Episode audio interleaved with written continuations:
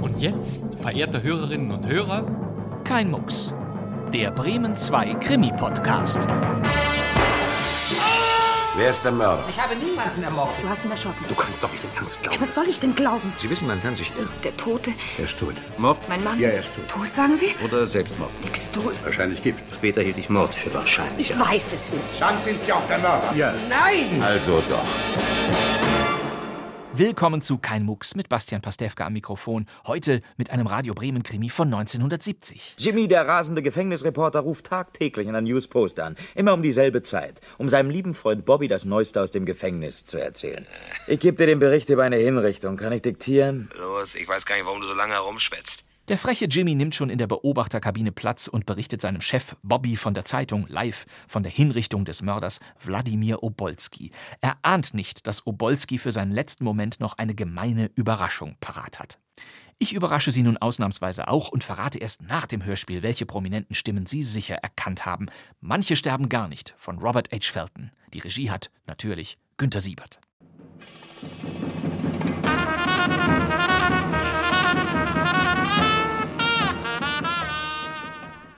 Newspost? Susan, gib mir die Lokalredaktion. Bitte.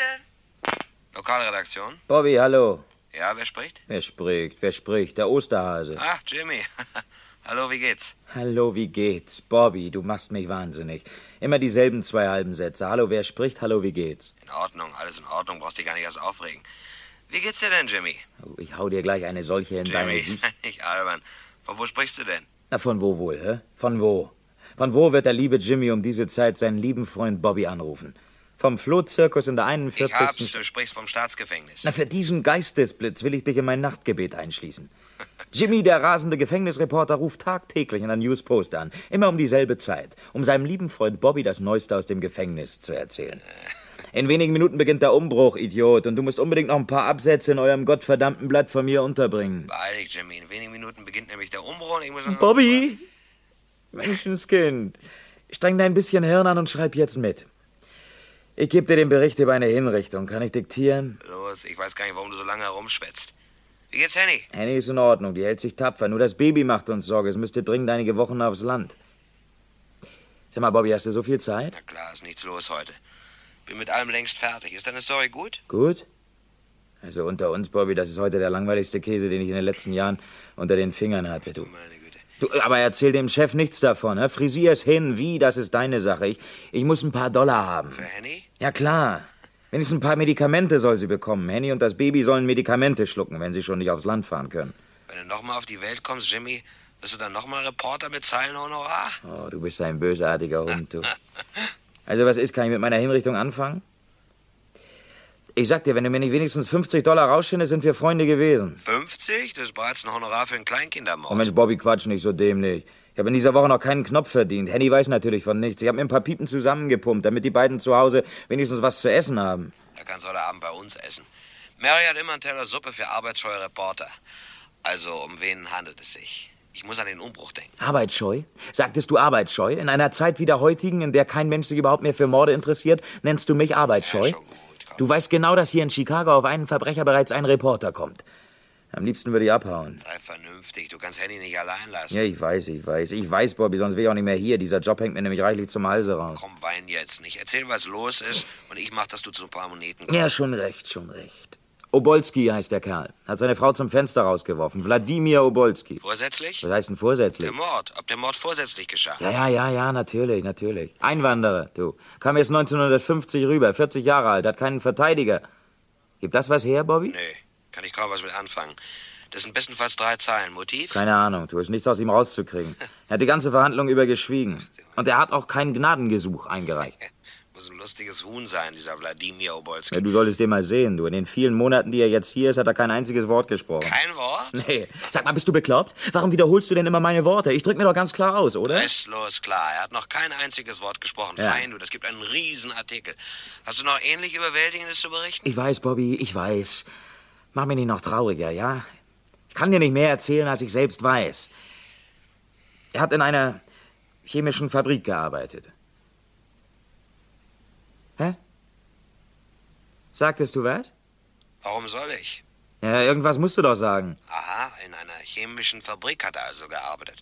Du bist nervös, Jimmy. Ja, natürlich bin ich nervös, natürlich bin ich nervös. Natürlich weiß ich, dass das alles Käse ist. Ich könnte ja irgendwas erfinden, aber, aber was, hä? Was, Bobby? Du, ich muss heute noch meine 50 haben. Sei ruhig, Junge. Was war denn mit der Henkersmahlzeit? Henkersmahlzeit? Sag mal, warum wiederholst du denn immer meine Worte? Ja, entschuldige, entschuldige, ich bin mit dem Nerven runter. Henkersmahlzeit. Ja, natürlich, du. Stell dir vor, er hat sie abgelehnt. Aha, wieder zwei Zeilen. Ich addiere mal schnell. Also Wladimir, Obolski, Einwanderer. Nur ein einziges Stück Brot mit sehr viel Butter hat er verlangt. Äh, Ich bin sicher, Mary hat ein prima Essen für uns. Was, was bitte? Was hat er verlangt? Obolski, er sagte bitte eine einzelne Scheibe Brot, aber mit ganz dick Butter drauf. Aber nein. Aber ja, du, aber ja. Du, ich hänge jetzt auf und ruf die nachher nochmals an, ne? Wenn alles vorbei ist, kann ich mich ja nochmal melden. Bleib ruhig in der Leitung, ist ja sowieso nichts los heute bei uns. Bleib mal dran. Moment. Ja, bitte? Ich hab Jimmy in der anderen Leitung. Ist was? Überhaupt nicht. Gut, er bleibt so. Wenn was ist, geben Sie mir hierher, ja? Okay, schönen Gruß an Jimmy. Und er soll seiner Handy treu bleiben. Schönen Gruß von Susan oder sollst deine Handy. Ja, ja, drücken. geschenkt, geschenkt, aber alles mitgekriegt. du. Also du, ich werde jetzt mal so die ganze Hinrichtung schildern, ne? Um die Zeit totzuschlagen, so spaßeshalber. Klar, ein paar Zeilen werden das schon. Also, ich bin der einzige Pressevertreter hier. Wie üblich, spreche von meinem gewohnten Platz aus. Ah, der sitzt bei dem Fenster, von wo man aus dem Hinrichtungsraum sehen kann. Tja, du sagst es, du sagst es. Heute ist sogar Robert G. Mummery hier. Ui, unser Oberbonzer, aber Ja, er ist hier und, und eine ganze Reihe seines Gefolges. Momery sieht sowas gern, du. In der Mitte des Raums auf einer Gummimatte steht. Mitte des Raums auf einer Gummimatte. Ja, auf einer steht. Gummimatte steht der Geistliche. In einer Ecke lehnt der Aufseher, in der anderen Ecke stehen der Arzt und drei Mann von der Wachmannschaft. Ah, ist das alles langweilig. du. Jimmy, wenn ich ehrlich sein soll, deine Story hört sich an wie die Beschreibung einer langweiligen Teegesellschaft. Ich weiß. Wo bleibt der Ehrengast? Äh. Ah, da kommt er. Jetzt eben kommt er um die Ecke. Obolski wird von zwei Wachleuten begleitet. Einer geht vor und einer hinter ihm. Obolski selbst ist ganz ruhig. Hörst du überhaupt noch zu, Bobby? Ja, natürlich höre ich zu. Viel Überraschendes habe ich allerdings von deiner Batman-Story bis jetzt nicht gehört. Das wärst du auch nicht. Wenn ich eine Batman-Story habe, dann bestimmt nicht für eure verdammte Zeitung. Oh. In einer Minute ist alles vorbei. Der Henker macht schon den elektrischen Stuhl. Enker? Er war Scharfrichter, Scharfrichter. M Mr. Burns ist es. Er macht den elektrischen Stuhl fertig. Obolski geht wie ein Schlafwandler, ganz vorsichtig. Komisch. Jetzt lächelt der. Du, der lächelt tatsächlich. So, als ob er froh wäre, dass es endlich soweit ist. Allerdings, wenn ihn einer anfasst, dann wirkt er ein bisschen ängstlich. Kunststück. Ja, aber trotzdem, er macht keine Schwierigkeiten. So, jetzt werden die Fußelektroden angelegt. Mr. Burns wird ihm gleich das schwarze Tuch über das Gesicht binden. Dann wird es nicht mehr lange dauern, bis er. Äh, Donnerwetter. Äh, Das ist doch. Hier. Ja. Da hat- hat man sowas schon gesehen. Bobby! Bobby! Was ist denn? Warum schreist du denn? Bobby, du, du, Druck sofort einstellen. Halt die Pressen auf. Ihr müsst die ganze erste Seite nochmal umbrechen. Die ganze erste, Die erste? die erste Seite. Hör mal, hör mal, du bist als Kind so heiß. Komm, Jimmy, bleib am Boden. Platz für neuen Aufmacher freilassen. Herrgott, wird das eine Sensation, du. Was ist denn? Was hast du denn? Obolski hat Dynamit geschluckt. Er hat was? Was hat er geschluckt? Was soll denn das heißen? Ruf den Chef an, sag dem Dicken, dass er die Geschichte für 200 Dollar haben kann. Also pass auf, Bobby. Menschenskind, schreib, schreib, du, schreib. Der Scharfrichter war eben dabei, dem Obolski das Tuch über das Gesicht zu binden. Da hebt Obolski plötzlich ganz ruhig die Hand, sieht den Aufseher einen Moment an und erklärt dann ruhig, Verzeihen Sie, verzeihen Sie bitte einen Augenblick, Herr Aufseher. Ich habe noch etwas zu sagen. Ich bin Doktor. Na und, Doktor? Doktor, ja. Wissenschaftler. Ich komme von der berühmten Universität Lodge. Ja, und ebenso bin ich wie jeder, der an der berühmten Universität graduiert, ein Experte auf dem Gebiet der Chemie und der Technik. Muss das jetzt sein? Jetzt, ja. Wann denn sonst? Ich habe bitte Folgendes zu sagen. Vor wenigen Minuten habe ich, bevor ich diesen Raum betrat, eine Fiole verschluckt. Eine Fiole mit Knallquecksilber. Äh, Ich muss eine Frage stellen, meine Herren. Sie kennen doch sicher alle die Wirkung von Knallquecksilber. Es ist ein Sprengstoff. Er ist ungefähr zehnmal so stark wie Nitroglycerin. Tja, und diese Fiole enthält genug Knallquecksilber, um mich und auch Sie, meine verehrten Herren, in diesem Raum und im Umkreis von noch, noch, sagen wir vielleicht 200 Metern in die Luft zu jagen. Die Fiole ist so groß wie mein Daumen.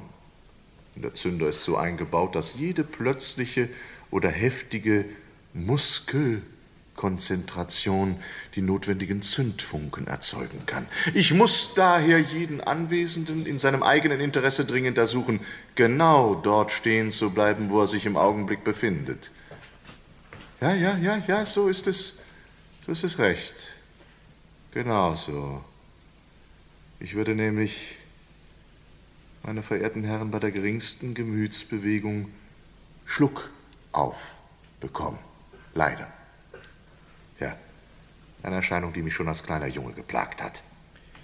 Und dann würde ich durch diesen Schluck auf die Wände zum Einstürzen bringen. Das hat Obolski gesagt. Wort für Wort. Im Hinrichtungssaal herrscht jetzt Totenstille.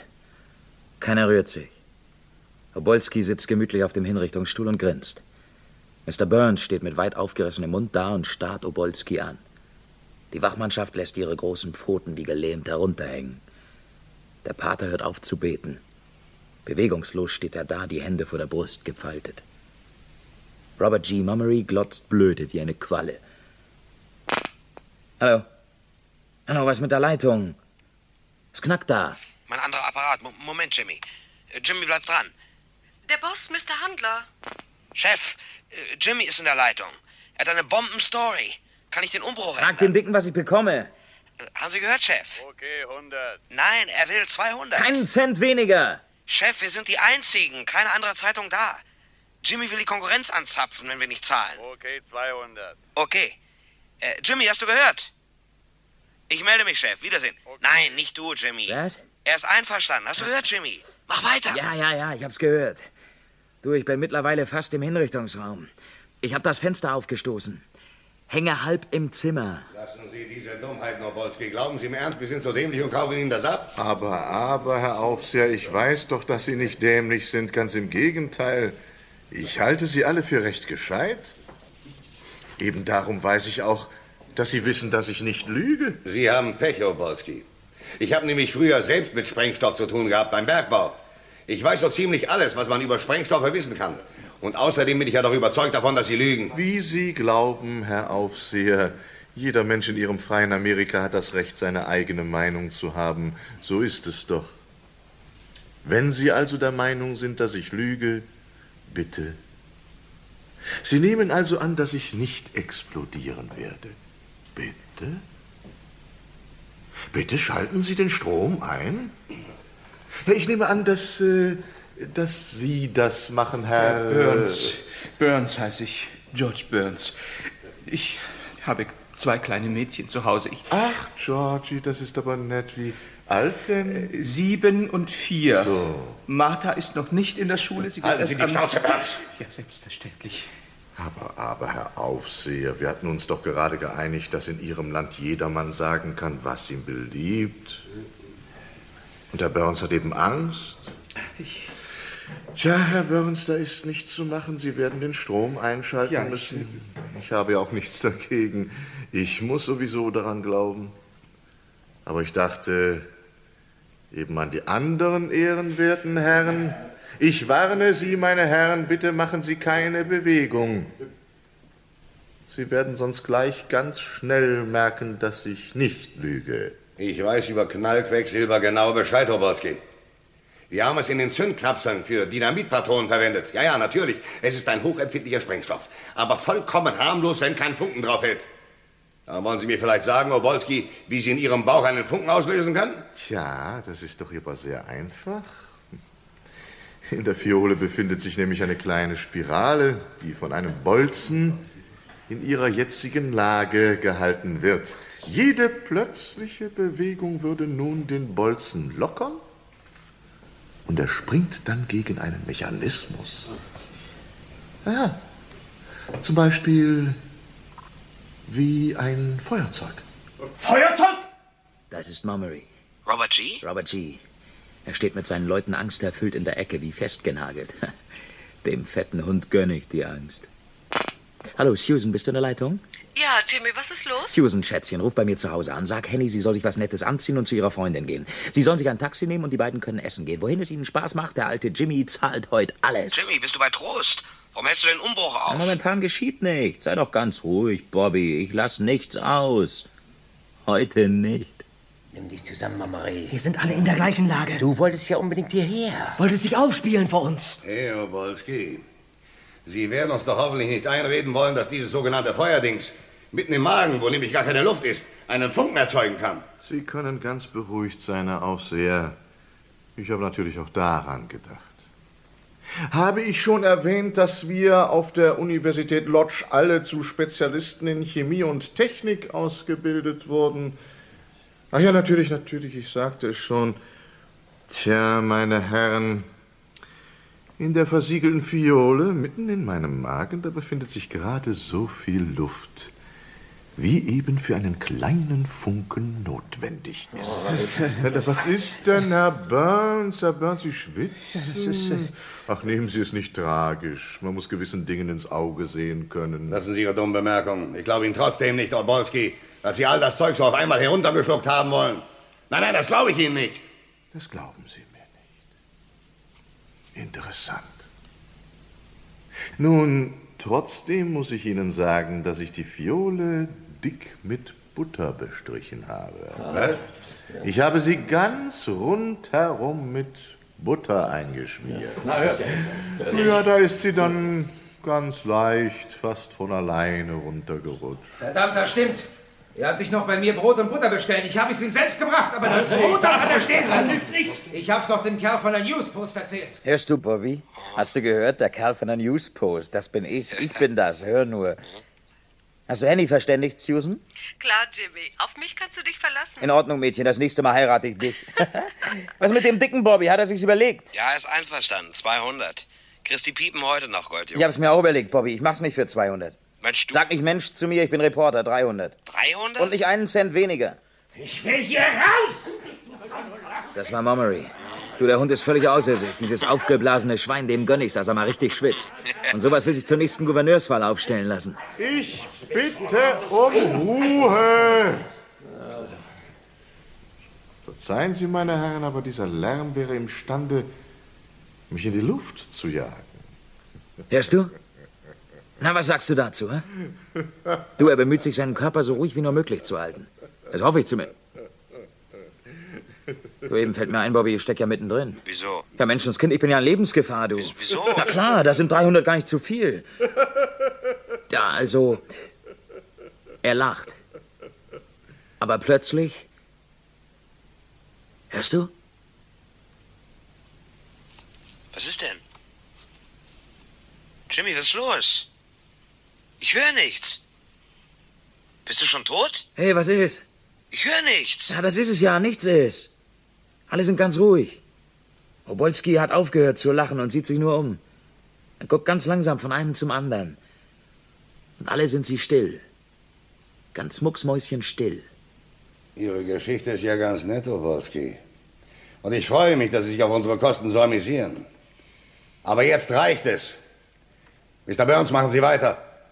Du, der Aufseher glaubt nicht an Obolskis Story. Klar, ich auch nicht. Und wenn doch? Was heißt und wenn doch? Du sollst nicht immer und ewig meine Worte wiederholen. Langsam machst du mich nervös damit. Also, was willst du? Ich sagte und wenn doch, aber nur weil du gesagt hast und wenn doch. Oh Jimmy, sei nicht nervös. Ah. Ich weiß wirklich nicht, was du meinst. Oh, Ach so.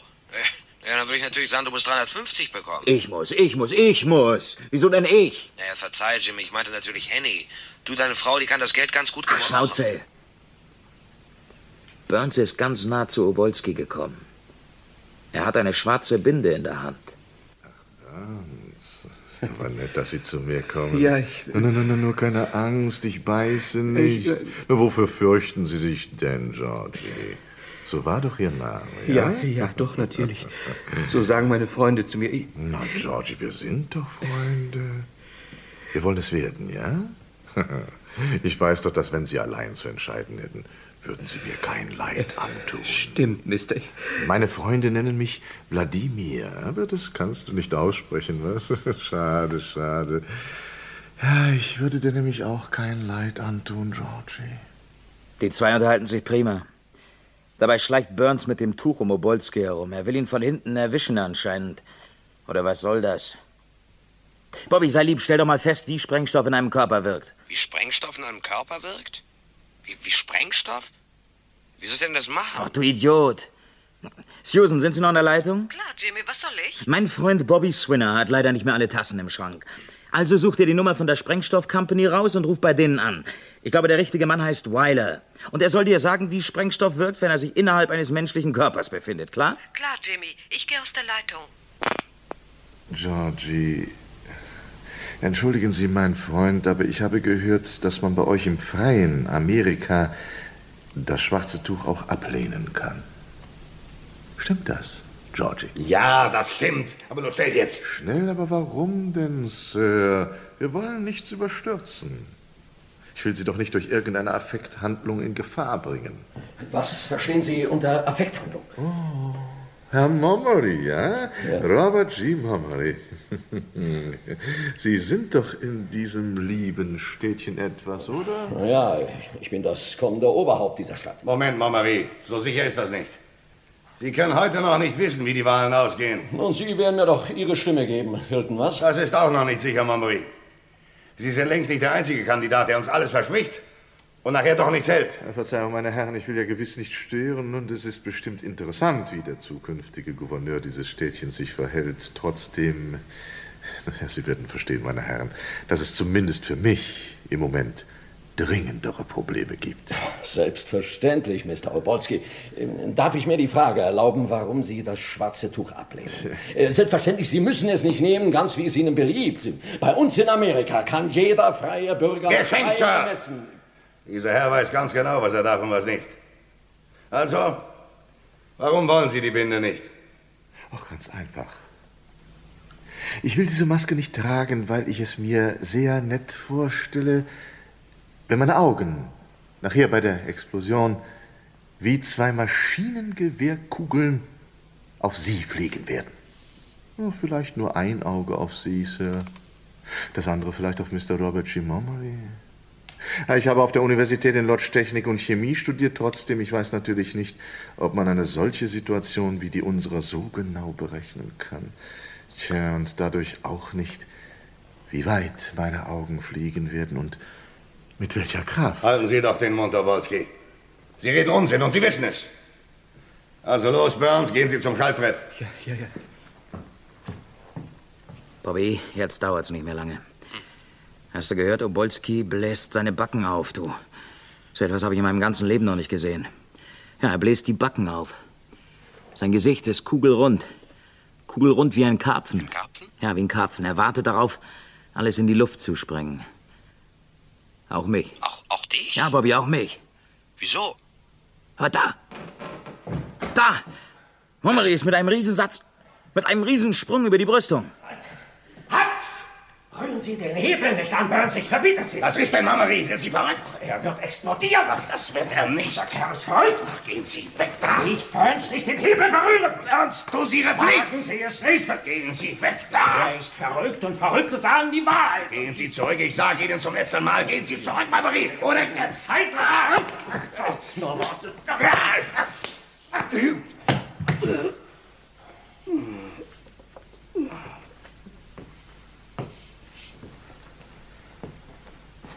Nein. Doktor, wie sieht's denn aus?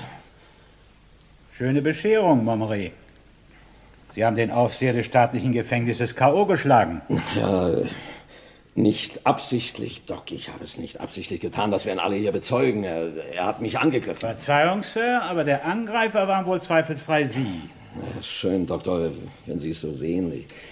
Ich musste uns alle aus der Gefahr befreien. Wir sind durch den Leichtsinn von Hilton alle in Lebensgefahr gewesen. Immer vorausgesetzt, dass der Angeklagte die Wahrheit spricht, Momery.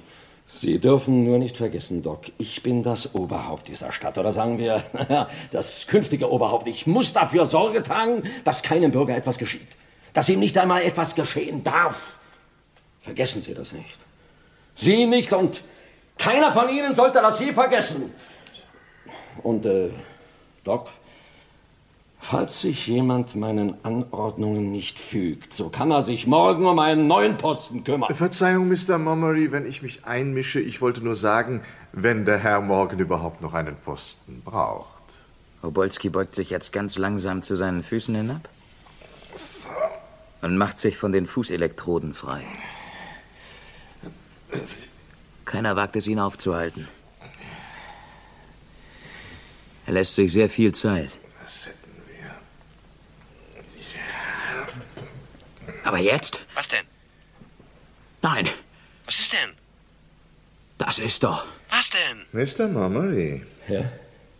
Ich gehe doch wohl nicht fehl in der Annahme, dass ich Sie zu meinen Freunden rechnen darf. Aber selbstverständlich, Herr Borski, selbstverständlich. Ich bin Ihr Freund, ja, das wissen Sie doch. Dann ist es ja gut. Wir zwei Freunde wollen jetzt ein wenig spazieren gehen. Spazieren? Ja, natürlich zusammen. Und wenn Sie gutwillig mitkommen und alles tun werden, was ich Ihnen sage, dann wird Ihnen auch kein Haar auf dem Kopf gekrümmt werden. Aber- Allerdings, wenn Sie sich widersetzen oder wenn uns gar jemand aus dem Raum hier folgt oder wenn etwa irgendeiner der werten Herren Alarm schlägt, sodass draußen auf mich geschossen würde, dann allerdings werde ich wahrscheinlich Magenkrämpfe bekommen. Aber Obolski. Na, und Sie wissen ja, was das bedeutet.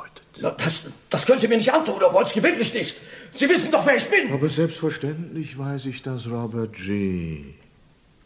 Und hoffentlich merken Sie sich immer noch, dass ich auf der berühmten Universität Lodz Chemie und Technik studiert habe. Aber reden wir nicht zu viel. Los, gehen wir. No. Langsam. Schön langsam, Marie. Sie gehen. Bobby, was sagst du, sie gehen? Sind zur Tür raus. Obolski hat Momery unter den Arm gefasst und ist mit ihm rausspaziert.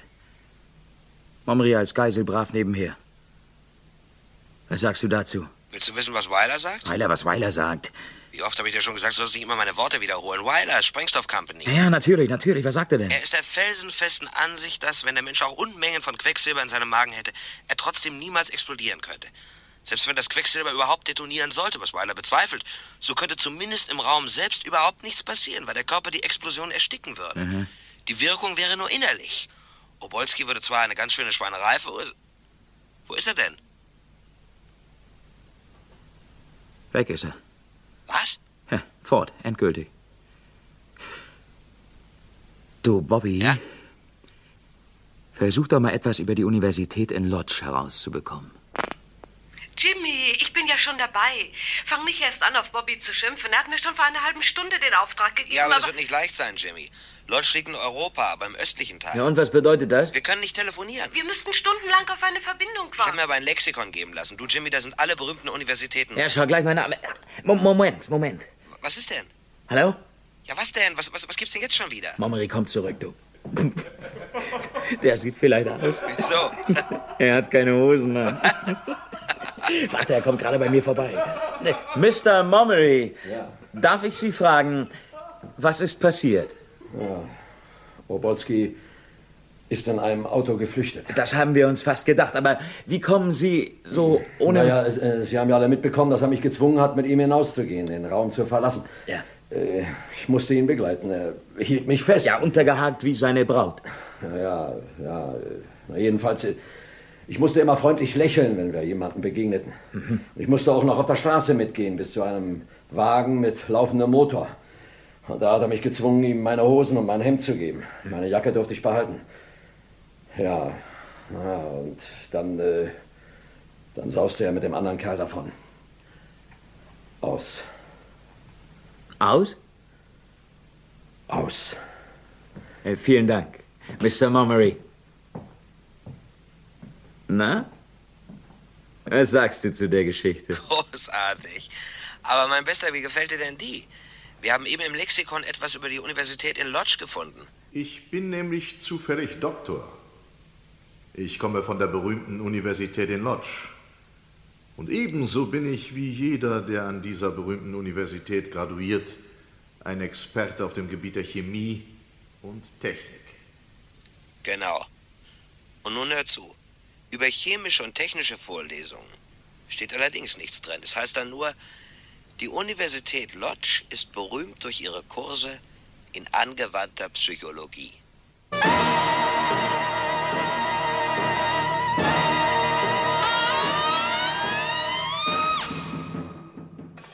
Manche sterben gar nicht von Robert H. Felton. Die Regie hatte Günter Siebert, eine Produktion von Radio Bremen aus dem Jahr 1970. Ich hatte ja angekündigt, die Darstellerinnen und Darsteller von Manche sterben gar nicht erst jetzt zu verraten. Gudrun Daube war natürlich mit dabei, das ist klar. Gudrun Daube ist, wie die Muckshörer inzwischen wissen, die am häufigsten eingesetzte Schauspielerin unter den Bremer Radioveteranen, hier als Telefonistin Susan. Bobby von der Zeitung war Peter Striebeck, Mr. Burns Helmut Ahner, Mommery Hans Krull, Polizist Kurt Zielke, Dr. Leo Silvester Huth, außerdem waren Sieghold Schröder und Karl Korte dabei.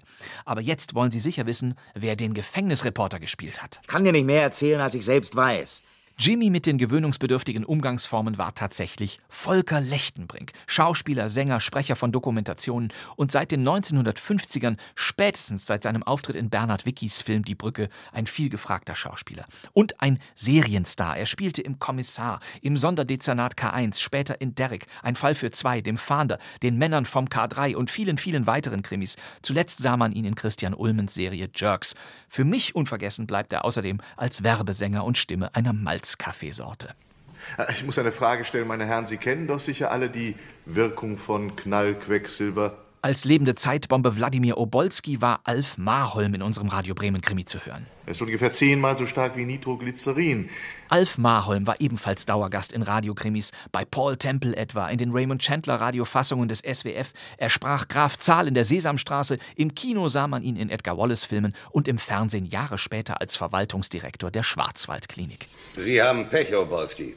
Ich weiß so ziemlich alles, was man über Sprengstoffe wissen kann. Bleibt noch der Gefängnisaufseher unseres Hörspiels und den spielte selbstverständlich Friedrich Schütter. Und ich freue mich, dass Sie sich auf unsere Kosten so amüsieren. Und diese Stimme erkennen die Western-Fans natürlich sofort. Nun werde bloß nicht sentimental. Ja, natürlich, das ist doch Ben Cartwright aus der Fernsehserie Bonanza, der mit seinen Pferden Das Beste ist, du reitest in die Stadt. Ich sattle zwei Pferde.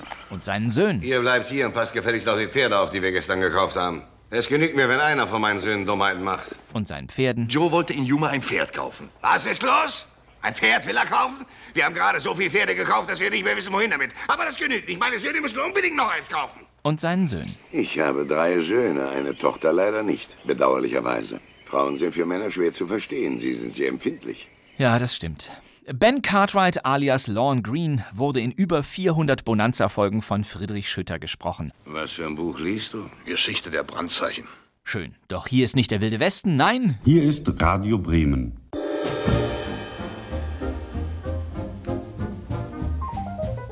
Das war kein Mucks, der Krimi-Podcast mit Hörspielschätzen und sinnlosen Zusatzinformationen. Immer donnerstags, immer ein bisschen verrückt. Hm, Dieser Herr weiß ganz genau, was er darf und was nicht. Ja, in der nächsten Ausgabe kommt es zu einem Giftmord in Paris. Danke fürs Zuhören. Das wär's für heute. Mein Name ist Bastian Pastewka, ich sitze im neuen Funksaal von Radio Bremen. und wir hören uns wieder in der nächsten Folge von Kein Mucks. Bis dann. Tschüss.